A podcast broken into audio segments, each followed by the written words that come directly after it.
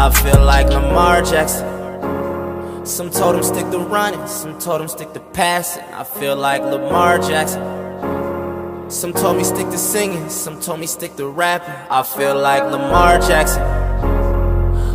Hola a todos, bienvenidos a un nuevo podcast de Ravens en Criollo, este programa semanal que busca repasar toda la actualidad de Baltimore Ravens de cara a lo que será una nueva temporada. Obviamente cuando la temporada esté, nosotros también vamos a hacernos presentes hablando de todo lo que suceda alrededor de una nueva campaña de la NFL, pero bueno, ahora estamos en toda la etapa previa, analizando cada una de las noticias, ya palpitando lo que será el draft pero bueno, va a haber tiempo para eso. Ya les vamos a estar comentando de qué va a tratar el programa del día de hoy. Obviamente les cuento que nos pueden escuchar a través de Spotify, que estamos también disponibles en iVoox, que somos parte de la familia de Spanish Bowl Radio, donde también nos pueden sintonizar. Mi nombre es Cristian Ivanoneto, tenemos un Twitter que es Ravens Criollo, pero la cuenta principal, la que más gente mueve y la que realmente está funcionando muy bien es la de Instagram que maneja mi compañero de todas las semanas, el señor Vicente Martínez Sardi, a quien presento. Bienvenido, Vicente, a una nueva oportunidad de hablar de los Ravens aquí en Ravens en Criollo. Claro que sí, Cris. Un placer estar en otra edición de Ravens en Criollo con vos. Como vos decías, el Instagram, arroba ravens.hispanic. Me pueden ir a seguir ahí, todas las noticias de los Ravens están ahí. Pero bueno, te dejo que termines la presentación de este, de este programa, último programa antes del draft. Último programa antes del draft. Exactamente, porque tenemos previsto que la próxima semana recién hablemos y recién nos estemos encontrando con todos ustedes cuando ya esté concluido este draft de la NFL con las rondas, las siete rondas ya eh, seleccionadas por cada uno de los equipos y hablar obviamente de qué es lo que estuvo haciendo Ravens justamente allí. Pero bueno, hoy ya en la parte previa, en los últimos días, porque esto cuando lo estamos grabando ahora nosotros, que es día martes 20 de abril, estarían faltando nueve días para el draft y es por eso que proponemos y traemos para todos ustedes un mock draft medio definitivo o el último que vamos a estar analizando por lo menos en esta vía con cada una de las selecciones que hicieron, que hicimos en realidad Vicente y yo, pero también hay algunas noticias previas, ¿no? Que tenemos que repasar. Claro que sí, claro que sí. Eh, ¿Te parece si empiezo yo con la primera noticia? La más. Sí, obvio. No sé si me arriesgaré a decir la más, de las dos, la más tranquila, que es la menos importante, te dejo que es la más importante. Es que DJ Fluker eh, oficialmente no volverá a Baltimore eh, para la próxima temporada. DJ Fluker y dos jugadores más, que son de Andrew White y Des Bryant, eran los únicos jugadores agentes libres que todavía no habían sido contratados ni por los Ravens ni por ningún otro equipo. DJ Fluker fue contratado por los Dolphins, por lo que no volverá a Baltimore para la próxima temporada. Sí, y lo que hace que todavía eh, haya que buscar más herramientas ¿no? para esa línea ofensiva, porque eh, yo pensé que se iban a quedar con Fluker, ¿no? Y que pensé que se iba a quedar una temporada más por lo menos. Eh, pero bueno, evidentemente tiene otras prioridades o lo ha buscado otro equipo con mejor salario, mayor ahínco, y es por eso que se va a Miami. Y la otra noticia tiene que ver un poco con línea ofensiva, porque obviamente ha pasado y ha aparecido el rumor eh, de que un agente libre como es Alejandro Villanueva, este tackle que jugaba en los Steelers, va a tener una visita con los Ravens. Eh, podría llegar a ser una firma interesante, a mi entender, para esa línea, ¿no? que necesita tal vez seguir ajustando algún, algún par de piezas. La salida de Fluker esto lo, lo acrecienta de alguna manera y también algo que hemos hablado ya en varias oportunidades, ¿no, Vicente? Que tiene que ver con Orlando Brown y esta posibilidad de que hay un trade, hay varios equipos interesados, quizás en el mismo draft tengamos novedades o tal vez un día antes, dos días antes, porque... Sin dudas. Vea... Eh, hmm, a ver, para mí, eh, lo de Alejandro Villanueva es obviamente algo que no, no sería algo malo. Obviamente que Alejandro Villanueva ya no está en sus mejores momentos, ya es un tipo bastante veterano en la liga. Pero tampoco digo que no es, es, un jugador decente, es buen jugador. No es Orlando Brown, no. Pero obviamente que al escuchar el rumor de que puede venir un tackle que es posiblemente puede ser titular, eh, acrecienta unos rumores, ¿no? Que se puede llegar a ir Orlando, Orlando Brown. Sí. Eh, obviamente que yo creo que ya a esta altura sería, si se llega a ir Orlando Brown vía un trade, eh, que todavía eso sigue siendo algo que todavía no, no, tenemos una respuesta, seguramente sea el día del draft, porque ya están cerca el día del draft, seguramente sea por ese, si no es el día del Rayo, será un día antes. Entonces, este rumor de Villanueva, que la visita que creo que la va a tomar este jueves, o sea, pasado mañana, seguramente para cuando ustedes lo estén escuchando sea mañana. Eh, obviamente que es algo que acrecienta lo que va a pasar con Orlando Brown, que se va, puede llegar a ir, pero bueno, por ahora sí inconcluso, obviamente que como decís vos, hay equipos interesados, aunque todavía no, no, no hay algo que te diga que seguramente se vaya, no, no, no, hay, no hay un indicio que te diga que seguramente se va a ir Orlando Brown, por lo que seguimos esperando, obviamente que nosotros queremos que no, y si se va, que, nos dé algo, que nos den algo bueno a cambio, ¿no? Bueno, se habla de una primera ronda, de una primera ronda y tal vez algún nombre. He escuchado también en algún lugar el rumor de que Falcons podría dar una primera ronda y que vuelva Hayden Hurst. Mm, que es no, difícil, no. yo lo veo muy difícil. Es difícil sobre todo porque, porque tuvo una muy buena temporada en Atlanta, no creo que lo dejen así como así.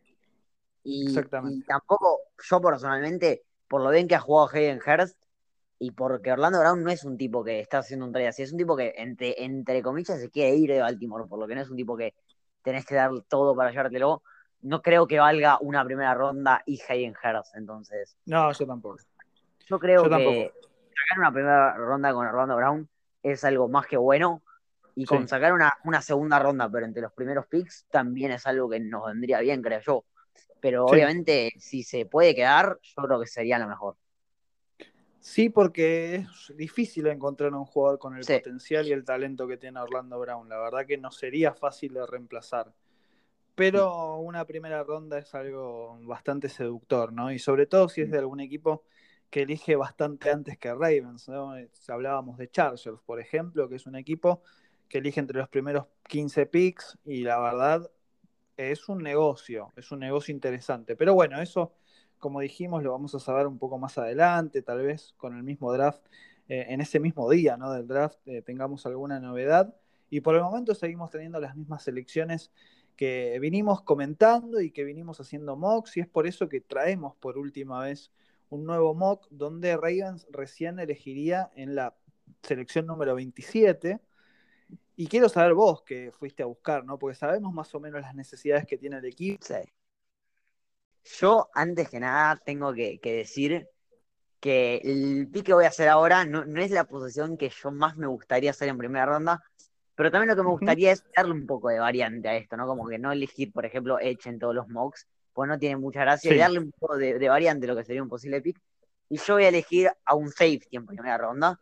Estoy hablando, espero pronunciarlo bien, de Trevon Moehrig de la Universidad de, TCU.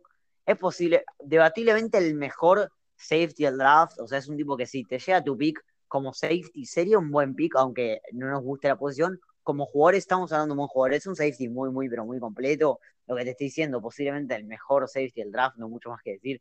Eh, si vamos a ir un safety, tiene que ser este jugador en primera ronda, no hay otro.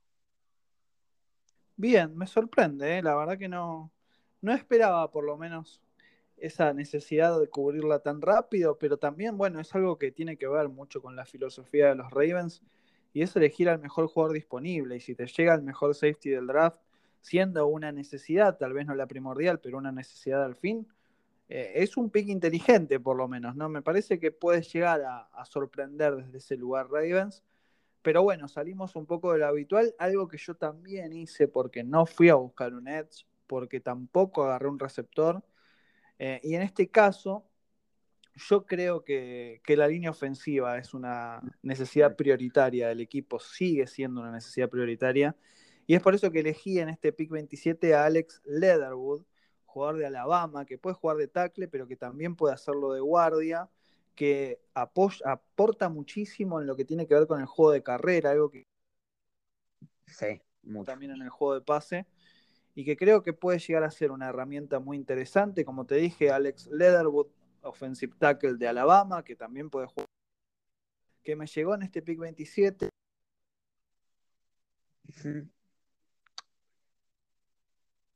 A una línea ofensiva que ya lo hemos nombrado varias veces y ya cansa un poco, pero que ha sido de lo peor de la última campaña.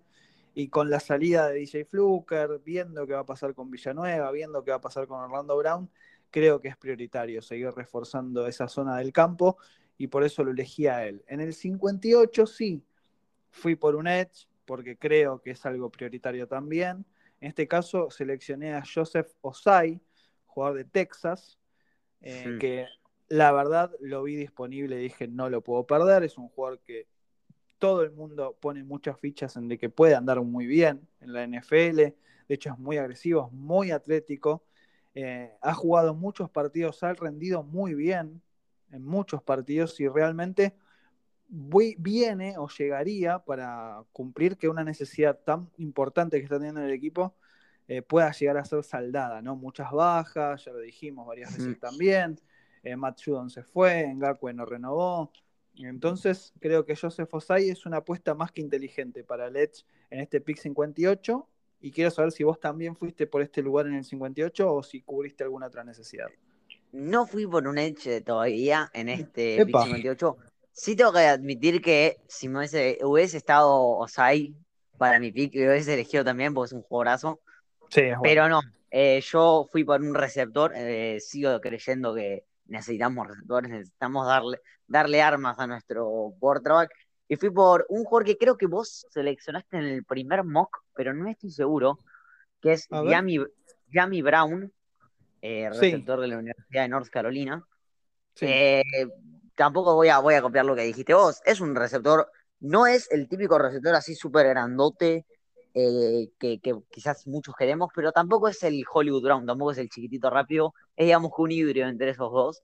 Es un receptor muy completo que, a ver, es, muy bueno, hay que darle armas a nuestro quarterback. Y Jamie Brown es un tipo que, que, realmente me gustó el pick y decidí seleccionarlo porque el receptor es una necesidad. Es una gran necesidad, sí, la verdad que sí. Eh, seguimos pensando muchas veces que tal vez no le han pegado tanto en el draft y por eso yo lo dejo un poco para después a esa necesidad, pero es entendible, es un buen pick y creo que tiene mucha lógica en segunda ronda. En la tercera ronda, en el pick 104, ¿por dónde fuiste vos?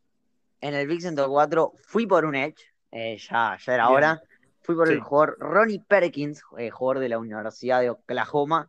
Eh, un Edge, la verdad que es, la verdad que no lo, no lo había tenido tan en cuenta para ir a este mock, una vez que lo, me tocó elegirlo, vi que es un gran jugador, un tipo muy completo, es mucho de lo que tiene Osai, un tipo así agresivo, carácter, eh, nada, no, no mucho más que eso, un tipo muy, pero muy completo, que para una para un pick de tercera ronda estaría bastante bien, o sea, ya un Edge, no creo que puedas pueda tardar más de una tercera ronda para el, para el Edge, eh, y bueno, fue mi pick.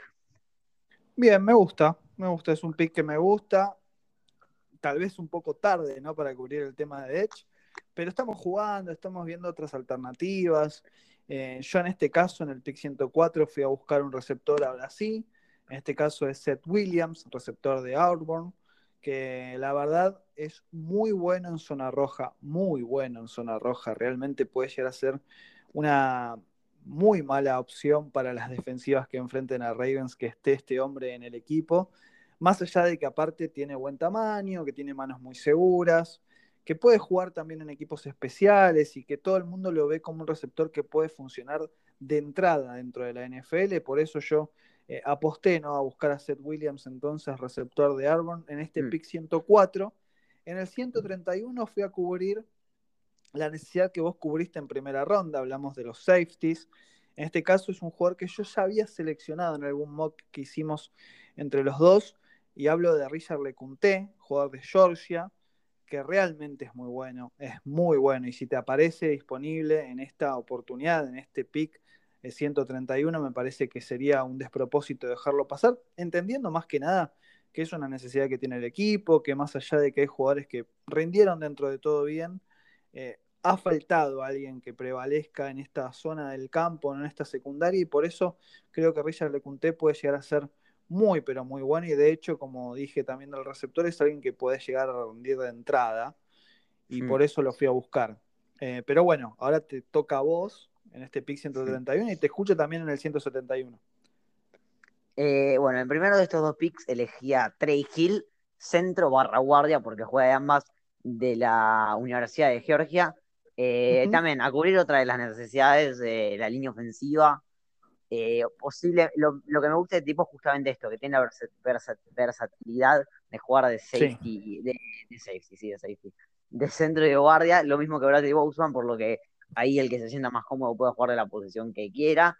Eh, y a ver, es una necesidad de la línea ofensiva para la mar, es importantísima. Eh, por eso queremos que mantener, mantener a Orlando Brown y traer un, un, ¿cómo se llama? Un centro, un guardia en esto pick. Yo lo hubiese buscado antes, pero bueno, como te digo, para variar un poco tuve que elegir un safety antes. Y bueno, y la verdad que está bien en, esta ronda elegir un centro, guardia. De, como te digo, Trey Hill, buen jugador realmente para este pick.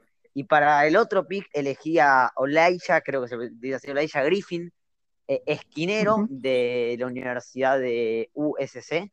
La verdad que este tipo lo elegí no más que por. No, a ver, sí, la verdad que para mí en algún momento de draft hay que elegir un, un cornerback, aunque yo lo. En mis, otros en mis otros mock drafts lo elegí en última ronda ambos, el cornerback. Pero acá lo elegí porque Elijah Griffin es un tipo que no creo que esté para este pick. A mí me llegó este pick y lo tuve que elegir porque es un muy buen jugador.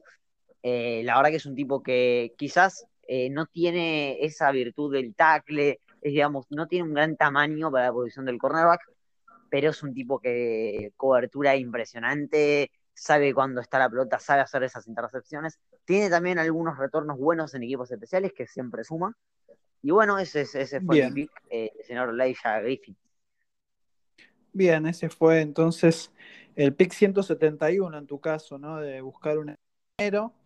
Yo en esta oportunidad también seguí reforzando la línea ofensiva. En este caso fui a buscar a Tommy Creamer, un linebacker, offensive line, perdón, eh, que puede jugar de guardia, que necesita igualmente un buen centro para rendir como usualmente viene rindiendo, jugador de Notre Dame, que la verdad es que es una apuesta muy interesante. Que te llegue en el 171 es algo bastante difícil y como llegó y en esta teoría disponible, me parece que Tommy Kramer eh, puede rendir en el equipo, sobre todo como dijimos y como dijiste vos también en una de tus selecciones, la línea ofensiva para Lamar es muy importante para que volvamos a ver tal vez a ese Lamar que fue MVP, ese Lamar que fue tal vez un jugador eh, muy difícil de contener. Eh, hace falta ¿no? mejorar justamente ese sector y sobre todo por lo que dijimos, fue una parte del equipo que no rindió y Tommy Kramer creo que puede llegar a ser algo muy bueno, jugador de Notre Dame que puede jugar de guardia, que necesita un buen centro, pero que igualmente puede rendir muy bien en el equipo. En el 184 cubrió una necesidad que me hubiera gustado cubrir mucho antes, porque yo entiendo, ¿no? Y en, esto que venimos hablando de lo que necesita la mar, lo que a la mar le hace bien, porque entendemos que el futuro de Ravens depende mucho de la mar. Eh, hablo de un ala cerrada. Los alas cerradas son importantes para la mar. En este caso, yo en el 184 busqué a John Bayer, jugador de Iowa, que creo que lo he, seleccionado en algún otro mock, sobre todo porque me gusta que el ala cerrada venga de Iowa, ¿no? que tiene un muy buen eh, cuerpo de, alas cerradas. Eh, y por eso lo elegí, aparte creo que teniendo a Mark Andrews, teniendo a Nick Boyle, puede ser un muy buen complemento a este jugador para ese cuerpo de alas cerradas y por eso lo elegí ¿no? en este pick 184. Y te quiero escuchar a vos porque te quedan dos picks y después el último mío y ya estamos en el cierre de este último mock que estamos haciendo aquí en Ravens en Criollo.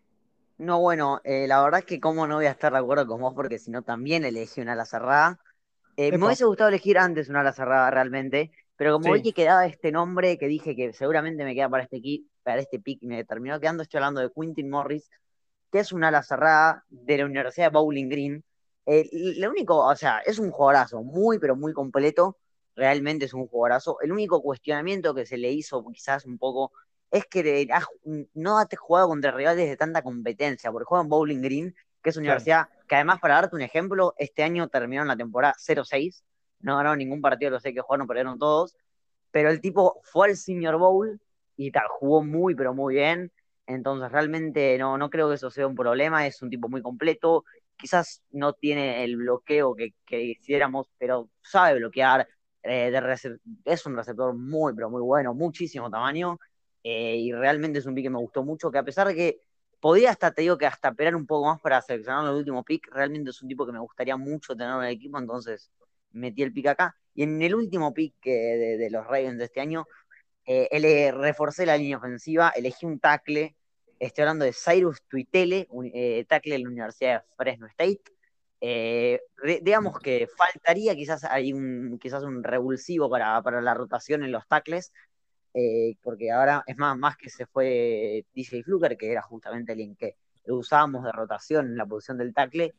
Eh, faltaría alguien, y en la séptima ronda, en la última, en el último pick del draft de los Ravens, me pareció un, un pick acorde para reforzar ese, ese pick, no más que para rotación, porque como te digo, es el último pick del draft. Sí, tampoco hay que esperar mucho ¿no? de esta selección número 210.